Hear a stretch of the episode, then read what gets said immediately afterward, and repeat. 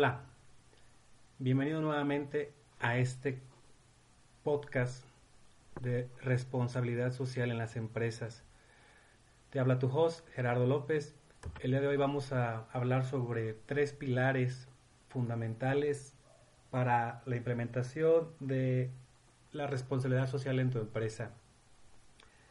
Debo aclarar que esta esta metodología, esta, esta plática que vamos a tener el día de hoy es prácticamente a nivel personal, es algo en lo de mi poca o vasta experiencia he aprendido sobre lo que es la responsabilidad social y yo la delimito a tres pilares, que son el respeto para todos los empleados, el cumplimiento de las leyes y seguridad e higiene en la empresa.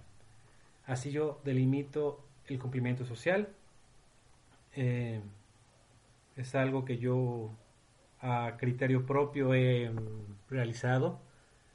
Como tal, hay más información en, internet.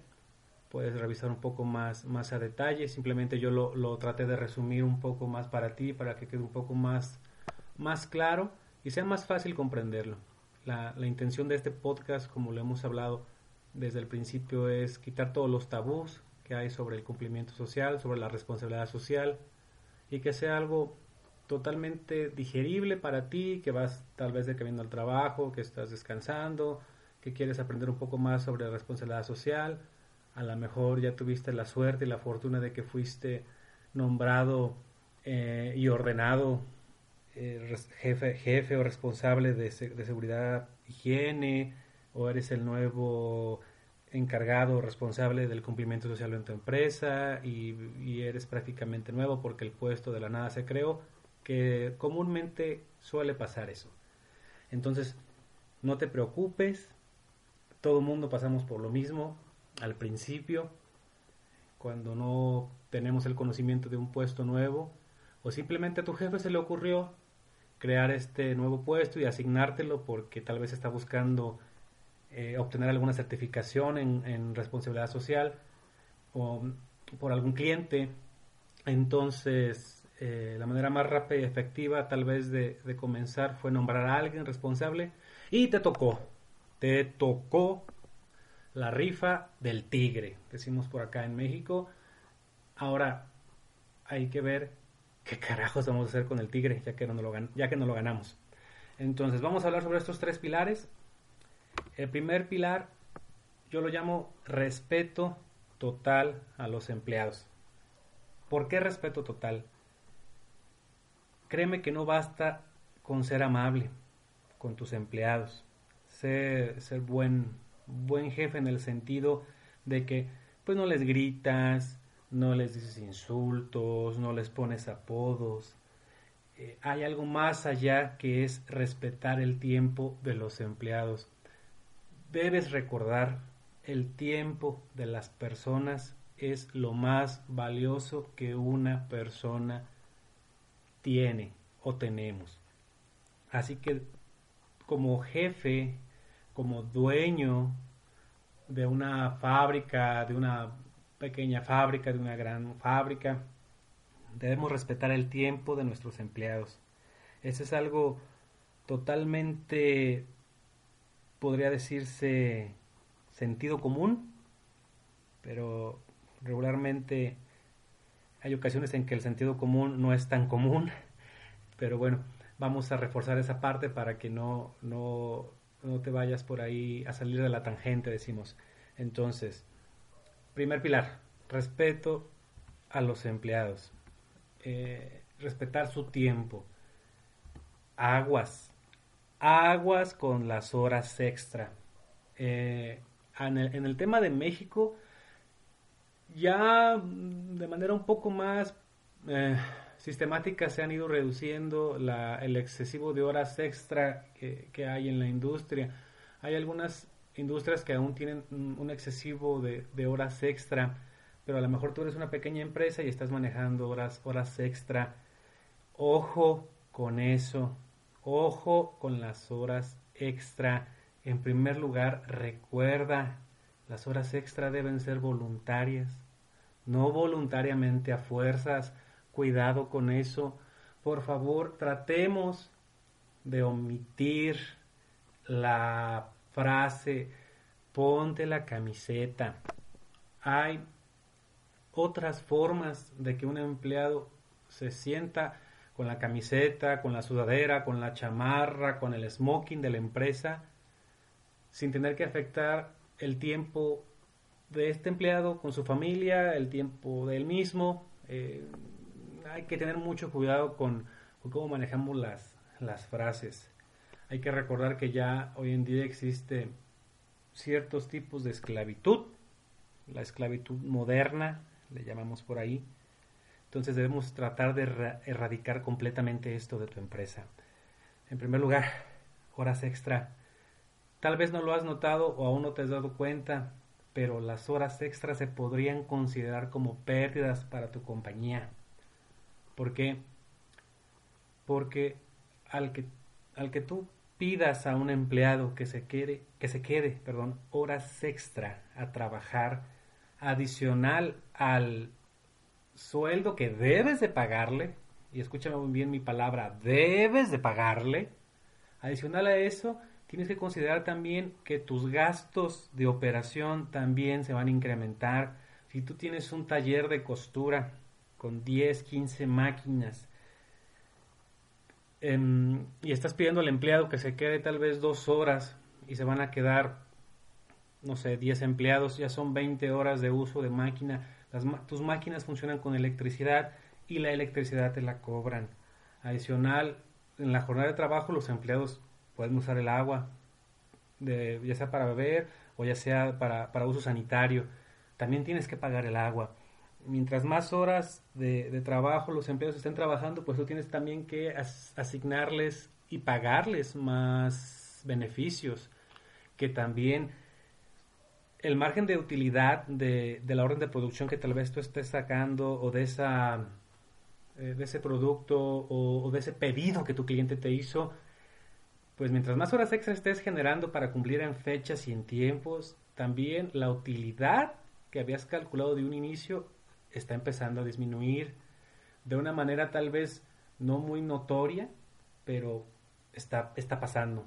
Entonces, una recomendación, si tú en tu empresa tienes un sistemático, y entendamos que por sistemático me refiero a semana a semana o día a día, mes a mes, horas extra tras, horas extra tras horas extra, entonces tal vez, tal vez tú tienes un problema en tu planeación de producción. Tal vez te hace falta personal, tal vez te hace falta maquinaria, tal vez en la parte de, de, lo que es la ingeniería de producto, tienes por ahí fallas que no, que no has podido resolver, que esto ocasiona, ocasiona tus cuellos de botella y por eso el pedido no está saliendo en tiempo y forma y tienes que eh, recurrir al tiempo extra. Ok, ya, se quedaron los empleados, va a ser, va a ser tiempo extra, ok, recuerda, se tiene que pagar, debes de pagárselos, debes agradecer a los empleados porque se queden a trabajar tiempo, tiempo extra. La idea, la intención es un cumplimiento social, una responsabilidad social, que tú seas responsable socialmente de la gente que está en tu empresa y los cuides y estés al pendiente de ellos. Vuelvo a repetir, no significa que apapaches a la gente, no va en ese sentido. La intención es de que los trates de la manera tan humana como todas las personas tenemos derecho y después la gente de una manera agradecida por el trabajo que tiene lo refleje en un buen desempeño. Hay ocasiones donde me han hablado que los empleados están tan molestos con la fábrica que empiezan a, sabotear la producción, empiezan a hacer costuras malas, empiezan a, ensuciar las prendas, empiezan a, hacer perdedizas, algunos componentes de ensamble para la, producción. Y eso le afecta directamente a la empresa porque en las negociaciones con tu cliente puede ser que manejes tal vez sanciones por no, por no entrega en tiempo, algún otro tipo de penalización, o puede que te cancelen el pedido por no, no entregarlo a tiempo. Entonces, para que puedas evitar ese tipo de sabotaje por parte de tus empleados, es algo muy sencillo. Trátalos bien. Trátalos bien. Parte de una relación sana es escuchar a tus empleados. Recordemos, el escuchar es un don.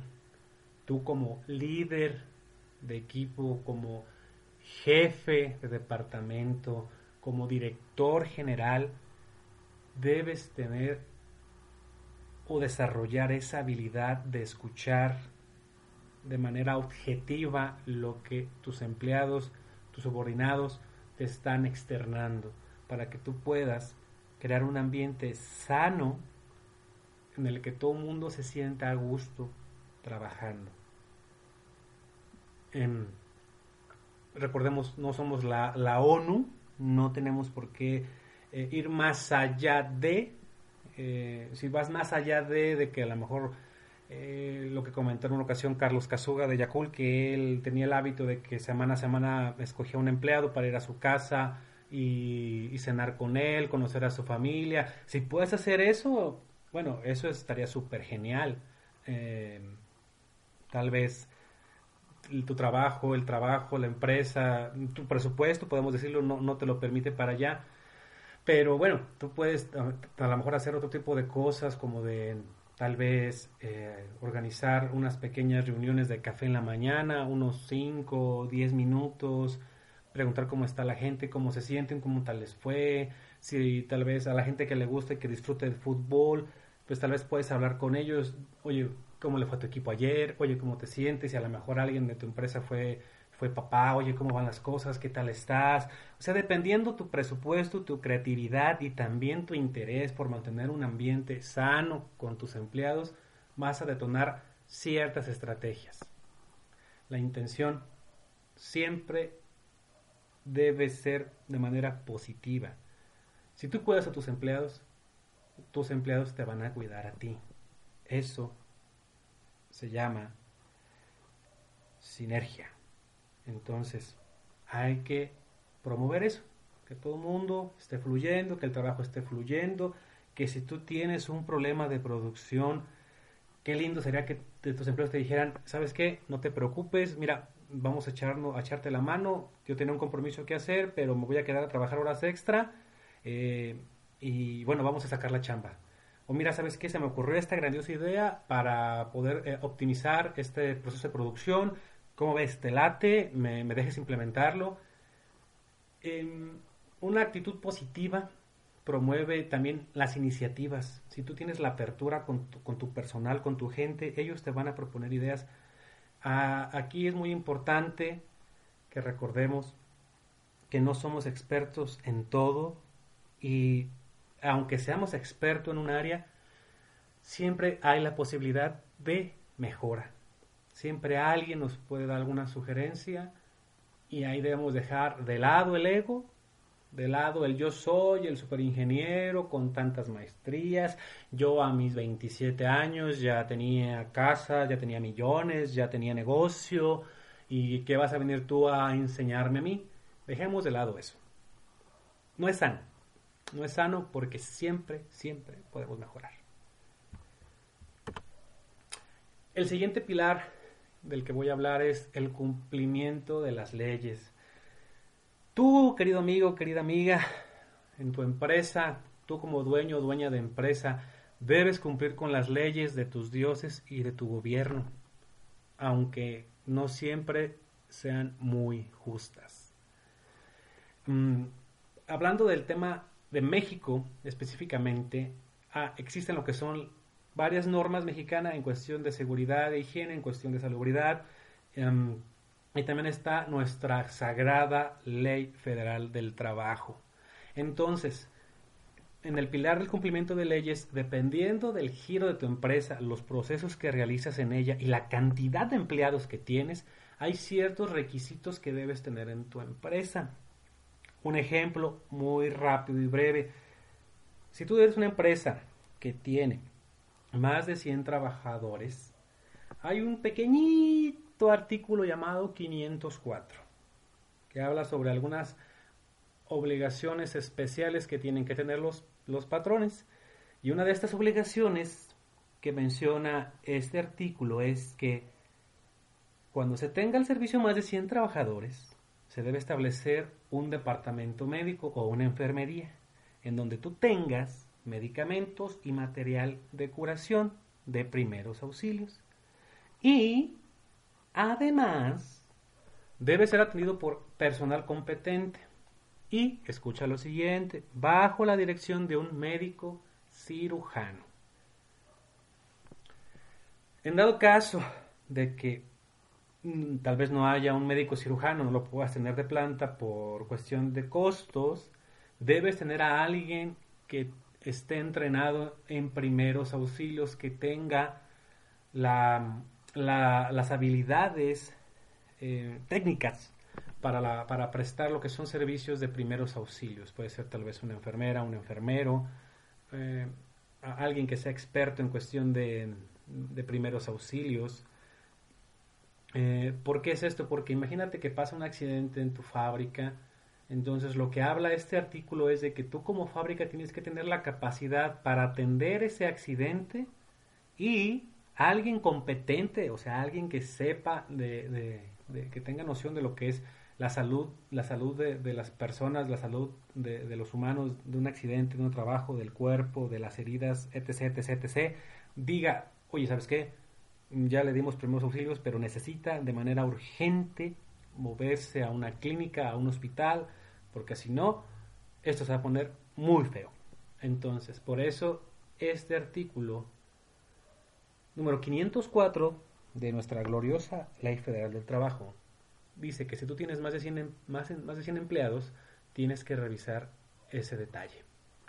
Eh, algo muy interesante 100 empleados al momento, porque de repente he escuchado que dicen, es que tengo dos turnos y en un turno tengo 30 empleados y en el otro turno tengo 75, pero es que no tengo más de 100 personas al mismo tiempo eh, en la fábrica. No, mi rey, así no va. Son más de 100 empleados en tu, en tu fábrica, en tu empresa, entonces tienes que cumplir con este artículo.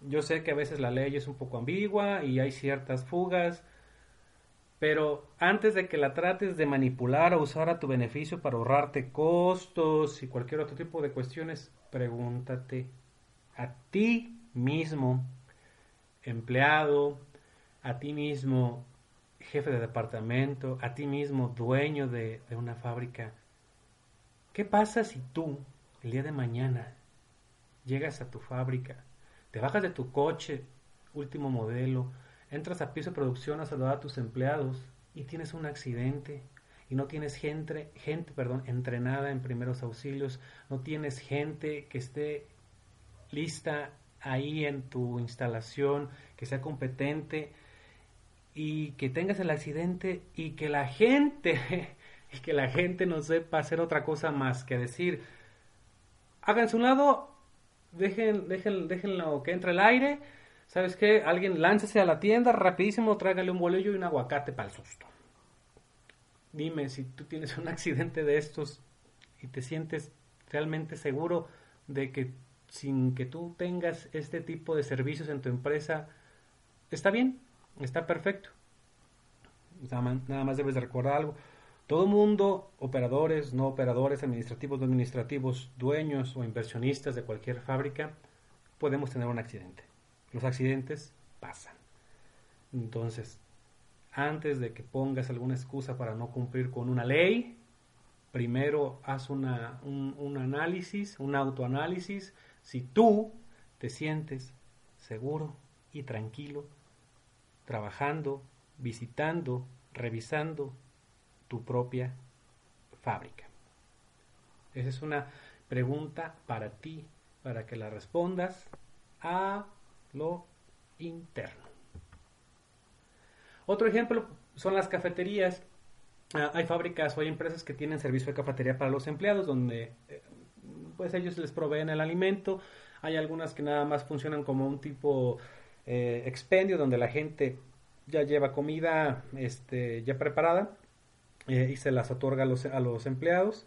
O, o, a veces me ha tocado ver que tienen microondas y la gente, los empleados pueden calentar ahí su comida. O la que son, para mí, desde, mi punto de vista, más riesgosas, que es cuando dentro de la fábrica, dentro de tu fábrica, tienes eh, servicio de cocina, que, uh, que la gente pueda cocinar. ¿Qué implica esto? Aceite, gas y fuego. Que son tres cosas que juntas no se llevan muy bien. Entonces, en este tipo de, de, cuestiones debes cumplir también con ciertos requisitos, cierta, ciertos permisos, ciertos estudios, por ejemplo, los avisos de COFEPRIS, que COFEPRIS es una institución donde tú tienes que dar aviso que vas a estar funcionando en tal empresa, en tal dirección, y que es de tal giro, y que pues, vas a preparar alimentos y ciertas cuestiones, ¿no? Hay más información en la página de la COFEPRIS, donde tú puedes asesorarte un poco más por ahí. O si tienes alguna duda en, este aspecto de lo que son los, avisos de la COFEPRIS, pues igual puedes ponerte en contacto conmigo y te puedo dar por ahí una, una, pequeña asesoría en, en, eso. Otra cosa importante son los estudios al personal de cafetería. Mm, estudios de bacterias o bacteriológicos. ¿Para qué, Gerardo? ¿Para qué queremos esto? Bueno, tú tienes gente que está cocinando en tu fábrica, en tu empresa y esta gente prepara los alimentos. ¿Cómo tú te aseguras que esta gente no a lo mejor no tiene alguna pues algún tipo de bacteria, a lo mejor contrajo alguna enfermedad y el, el mismo empleado no se ha dado cuenta, entonces está cocinando ahí la, la comida y de repente todos tus empleados empiezan a enfermar o, empieza una muestra muy grande de empleados a enfermarse. Para eso son estos estudios. Eh, no son para evidenci evidenciar a la gente, no, simplemente es para saber cómo está, la, cómo está de salud la gente que prepara el alimento para la demás gente. Esa es la intención de estos, de estos estudios. Lo mismo cuando se trata de, lo que es el agua, el agua para beber de los empleados. Hay gente que compra las, los botellones de, de agua, pueden ser tal vez de, de, alguna de las refresqueras conocidas, el agua embotellada en sus garrafones. Hay gente que, que a lo mejor no compra de marca directamente, pero lleva los garrafones a otra, a otra no sé, otra empresa para rellenarlos de agua, de agua potable, ¿no? O hay gente que tiene instalado dispensadores de agua o fuentes de agua con sus filtros y toda esa parte que, que es para, para los empleados. Eh, aquí lo importante es, igual que, que, en el estudio bacteriológico de los empleados, es que tú puedas val validar a través de, de algunos eh, estudios del agua, que deben ser, eh, por ejemplo, en las fuentes deben ser al menos uno, al menos uno cada seis meses, donde se hagan estudios a, las fuentes de donde, las fuentes donde tienes tu agua o los dispensadores de agua, para que se evalúe que esas, que esas estaciones o esas fuentes o esos dispensadores de agua están limpios, están sanos y no están generando bacterias, por lo tanto no, no se están enfermando los empleados. Esa es la intención de, de, estos estudios, que tú puedas validar que tanto los alimentos como el agua para consumo humano están libres de bacterias, de, metales pesados, que, que, es algo muy riesgoso, y puedas eh, aportar una pues eh, que los elementos estén sanos, ¿no? O sea, que, que la gente no se enferme.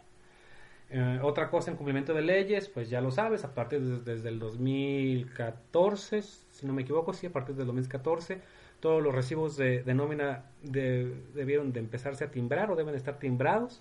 Para esto, pues tus empleados tienen que estar dados de alta en Hacienda con su RFC para que puedas realizar el timbrado. Eh, me ha tocado todavía algunas, algunas empresas donde a veces he estado que aún no tienen este detalle y luego a veces manejan lo que es un despacho de contabilidad externo. Mucho ojo con este detalle porque manejar un despacho de contabilidad externo, mmm, déjame te digo que si tú crees que, que hiciste eso para evitarte responsabilidades, no, para nada. De hecho, sigue siendo la misma responsabilidad de la empresa, o sea, tu misma responsabilidad, nada más que tú estás pidiéndole ayuda a un despacho de terceros que si tienes algún tipo de revisión, algún tipo de auditoría, pues tienes que pedirle toda la información a este despacho. Y, me ha tocado veces que de repente me dicen, no, es que el despacho no me ha enviado esto. Oye, es que Gerardo, el despacho no me ha enviado esta otra cosa.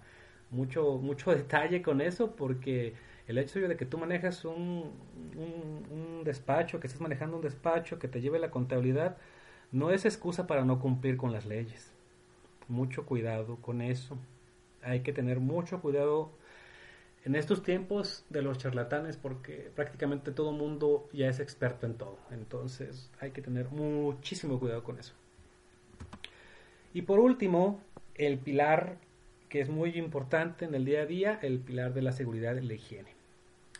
Seguridad y higiene es un tema muy importante, es un tema de diario, diario. La seguridad y higiene debe ser diaria en tu empresa. Debes brindar un lugar limpio y seguro para tus empleados. Em, puedes comenzar creando hábitos de seguridad. La verdad no tienes que invertir mucho para comenzar a adoptar prácticas de seguridad. Em, recordemos que los accidentes pasan. La intención es que podamos minimizar los riesgos de, de accidente o los riesgos potenciales de accidente. Para mí, la mejor forma que hay de revisar la seguridad en tu empresa es hacer análisis de riesgos. ¿Qué son los análisis de riesgos? Son revisiones, pueden ser eh, tuyas, pueden ser por parte de, un tercero o, de alguna institución de gobierno como protección civil, para hacer un análisis de riesgo de incendio, por ejemplo. Lo que, lo que, el objetivo de ese análisis de riesgo de incendio es que alguien experto en el tema revise toda tu empresa y te pueda decir a ti qué nivel o qué grado de riesgo o qué riesgos potenciales de incendio pudieras tener si manejas químicos, si tienes demasiadas instalaciones eléctricas, si tus instalaciones eléctricas son un poco inseguras, si a lo mejor no estás tomando en consideración ciertas cuestiones ambientales. Para eso sirven los análisis de riesgo, para que tú sepas cómo está, cómo está tu empresa, qué, qué te puede afectar en, en, en, caso de algún, de algún accidente. También hay análisis de riesgo este, por, por operación, eh, ¿qué quiere decir? Que puede que tengas ciertas máquinas especiales como prensas. En la industria del calzado se usan mucho lo que son las prensas automáticas y semiautomáticas. En una ocasión en una fábrica me comentaron que un, empleado tuvo un accidente, un empleado nuevo, para variar, em, y se prensó la, la, mano en una de las prensas que, que, colocan la suela a, lo que es el, el, zapato. Entonces, eh, con, un, con un análisis de, de riesgo de, de, uso de maquinaria, tú puedes revisar prácticamente todos los, los, peligros que puede causar operar esa máquina y de ahí tú puedes detonar un manual de procedimientos o un manual de operación o un manual para los operadores con peritas y manzanas de paso número uno, haz esto, paso número dos, haz esto otro.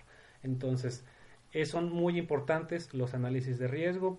Eh, eh, por ejemplo, en México también tenemos lo que es el programa interno de protección civil, que este, este programa interno hablan de él en, lo que es en la, en la ley, en, lo que es en, los, los artículos o en la ley de protección civil, específicamente en el artículo 40, donde te dice que todas las, las, instalaciones, todas las fábricas o dependencias, ya sean institucionales, organismos industriales, empresas eh, públicas o privadas o sociales, deben de realizar lo que es un programa interno de protección civil. que es un programa interno de protección civil? Simplemente es un programa en donde tú estableces tus brigadas de primeros auxilios, estableces qué grado, qué grado de, riesgo tienes, si es alto, medio, bajo, cuántos simulacros debes hacer, eh, cómo debes entrenar a la gente, cada cuándo lo vas a entrenar, qué vas a considerar como un riesgo, si estás, por ejemplo, cerca de, alguna zona de fuerte temblores, de derrumbes, etc, etc, etc. La intención es de que tú generes ese, ese programa, entrenes a tu, a tu gente, le des capacitaciones a las brigadas para que todo el mundo sepa qué hacer en caso de un accidente o en caso de un acontecimiento como un terremoto, eh, una inundación, un incendio. Y ese programa te lo valida la dependencia, en el caso de México, la dependencia de protección civil de tu ciudad o de tu estado, dependiendo el que, el que te toque, el que te, el que te rija a ti, es el quien te va a validar, quien te va a dar el bobo, o sea, el visto bueno, y, es algo que debes de tener. Eh, ojo, esto el, visto bueno de protección civil en tu plan interno de protección civil o en tu programa interno de protección civil también es un requisito de ley para que lo, consideres. Si tú aún no has hecho esto eh, en tu empresa, debes hacerlo por ley. Es algo que te corresponde por ley. Adicional, ayuda a incrementar la seguridad en tu empresa. Recordemos, seguridad, importantísima, importantísima, súper importantísima. Algunas otras recomendaciones que yo doy para aumentar la seguridad en tu empresa pueden ser realizar listas de verificación, que tengas, eh, revises los extintores, que revises tus luces de emergencia, que estén funcionando, que revises los, los lavaojos, que revises eh, que todo esté en orden, que las puertas de emergencia sí estén funcionando, que la alarma de emergencia sí está funcionando. Me ha tocado ver que luego tienen así un sistema de alarmas muy, muy este, super moderno, pero no realizan este, inspecciones y al momento de hacer una revisión, pues ya no funcionó, que no sonó, que sonó como un pato la alarma, que la gente ni siquiera sabía qué significaba lo que era esa alarma. Entonces, esas son cuestiones que, que tienes que estar por ahí también revisando. Muy importante lo que son las auditorías internas. Más adelante vamos a hablar sobre las auditorías internas en tu empresa. Em, implementar un sistema de gestión. También cuando hablemos de auditorías internas, vamos a hablar sobre lo que es un sistema de gestión y cómo implementarlo en tu, en tu empresa. Otra forma para aumentar la seguridad, que realices recorridos por tu empresa, que si tú eres un dueño de, la fábrica, me ha tocado ver que hay veces que los dueños de las fábricas, los dueños de la empresa, no conocen todas las áreas de su empresa, o sea, realmente no, no se echan una vuelta y no revisan a lo mejor el, almacén de químicos en qué estado está, su área de compresores, su área de calderas, el comedor de los empleados. Me ha tocado a gente, dueña de empresa, que jamás se ha parado a su propio comedor ahí en la empresa. Entonces, yo creo que es importante, si tú eres un dueño de una empresa, conozcas tu empresa, conozcas los muros, qué le duele, qué le falta, para que puedas organizarte y tú, de manera propia, como lo es un director de una empresa, un dueño de una empresa, buscar la forma de gestionar recursos para mejorar eh, esas áreas de oportunidad que pueden tener la instalación de tu empresa. Esa es la intención de los recorridos de tu empresa. Puedes hacerlo si quieres diario, si te da el tiempo, semanales, mensuales, pero la intención es que hagas recorridos en tu, en tu empresa.